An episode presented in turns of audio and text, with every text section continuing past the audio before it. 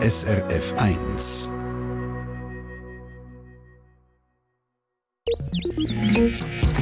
SRF 1 Ratgeber Garten ich weiss nicht, wie es Ihnen geht. Wenn ich auf unseren Balkon schaue, dann ist es nicht die Bepflanzung, die mir auffällt, in den Trögli rein, sondern all das Moos, das unten am Balkon wuchert. Ist das Kunst oder kann das weg? Sollte ich da mal mit dem, äh, mit dem Kercher dahinter?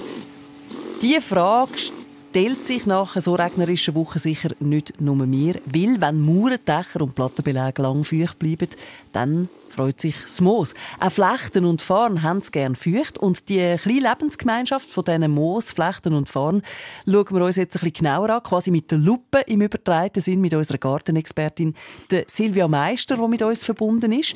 Silvia, wir fangen einmal bei der Grundlage an. Wortwörtlich. Also unten an unserem Balkon hat es 0,0% Erde.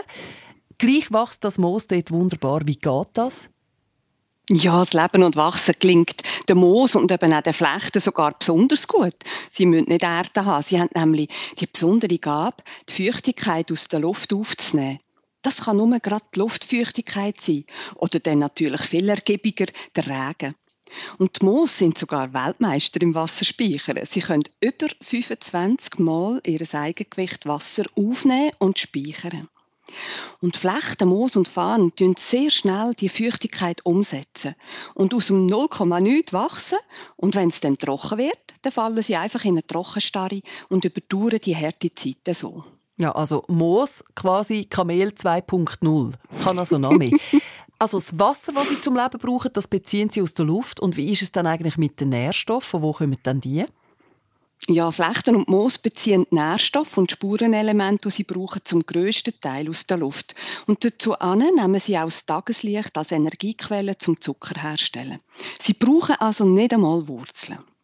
Ja, aber wie heben sich dann die Flechten und Moos an der senkrechten Mauer oder auf dem schrägen Dach oder eben unten an unserem Balkon?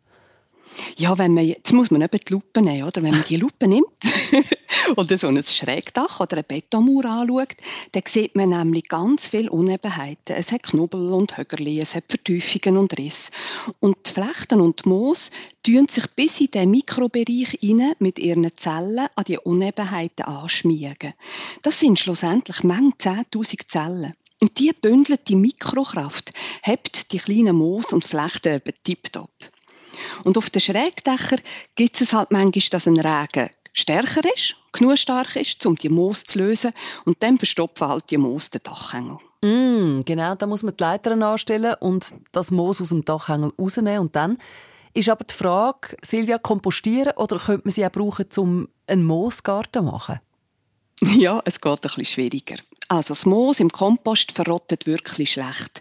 Das kommt nicht gut. Und für einen Moosgarten eignen sich die Dachmoos nur, wenn man sie auch wieder an einen ähnlichen Standort tut. Also wenn man noch ein anderes Dach hat, wo man sich drauf tun kann, weil sie wachsen nicht auf der Erde. Mhm. Was man durchaus könnte machen, ein Mooshaufen.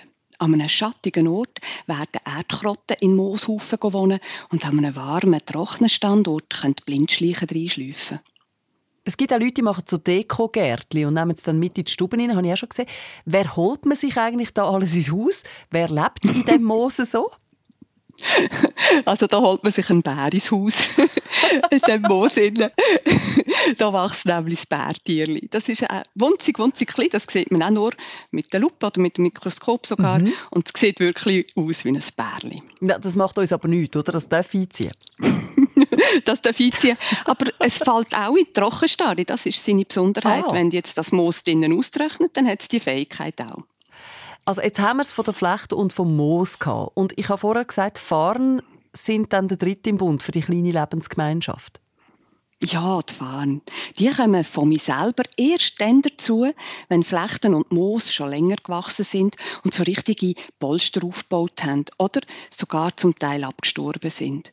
Wenn Moos und Flechten nämlich absterben, dann verrottet das pflanzliche Material ganz langsam, wird zu Humus und das gibt dann den Farn die Möglichkeit zum Ansiedeln. Sie keimen nämlich dem auf, den, dann auf dem bisschen Humus und lassen ihre wenigen kurzen Wurzeln reinwachsen. Also im Gegensatz zu Flecht und Moos haben die Farn Wurzeln. Was sind denn das genau für Farn, die an einer Mauer zusammen mit Moos und Flechten wachsen können? Das sind ganz besonders kleine Farne. Die Murraute zum Beispiel. Sie wird nur 5 bis maximal 15 cm groß. Dann gibt es verschiedenste Arten von Streifenfarn. Die sind wunderschön zart mit ihren gefiederten 10 bis 20 cm langen Blättern. Und dann der hübsche Schriftfarn. Der bevorzugt den warmen Standort und hat dort eine besondere Fähigkeit entwickelt. Wenn es trocken wird, rollt er einfach seine schönen Blätter ein und wartet ab. Und dann, wenn es wieder feucht wird, dann entrollt er sie einfach. Kann man dann die schönen kleinen Fahnen irgendwo kaufen und sie beispielsweise zu Moos und Flechten auch ansetzen? Ja, die verschiedenen einheimischen Farben sind wirklich im Handel erhältlich und sie passen hervorragend zum Beispiel in eine Trockensteinmauer. Aber auch wenn man keinen Garten hat und keine Trockensteinmauer, dann kann man sie auf dem Balkon oder auf dem Fenstersims haben. Sie kommen nämlich sehr gut in, in einem Topf. Dann wählt man am besten einen flachen Topf, nimmt Aussaaterde als Substrat und ergänzt die Farben mit dem Moos. Moos können nämlich eben die Feuchtigkeit gut speichern. Und wenn der Topf auch einmal kurzzeitig austrocknet, sorgen die Moos für eine Luftfeuchtigkeit, wo der kleine Farn Gebung aufnehmen kann. Mhm. Und darum sind die verschiedenen Moos auch im Garten so wichtig. Gerade im Sommer, wenn es wieder über längere Zeit trocken ist, sorgt es für die Erhöhung der Luftfeuchtigkeit. Und das tut nicht nur den Pflanzen, sondern eben auch uns Menschen gut. Also vielleicht einmal weniger den Rasen vertikutieren, wenn da zwischen ein paar Moos wachsen, sondern geniessen. Und wie ist das jetzt bei unserem Balkon? Silvia, wegkerchern, ja oder nein? Ich würde nicht. Nein, es ist doch so schön, das satte Grün vom Moos.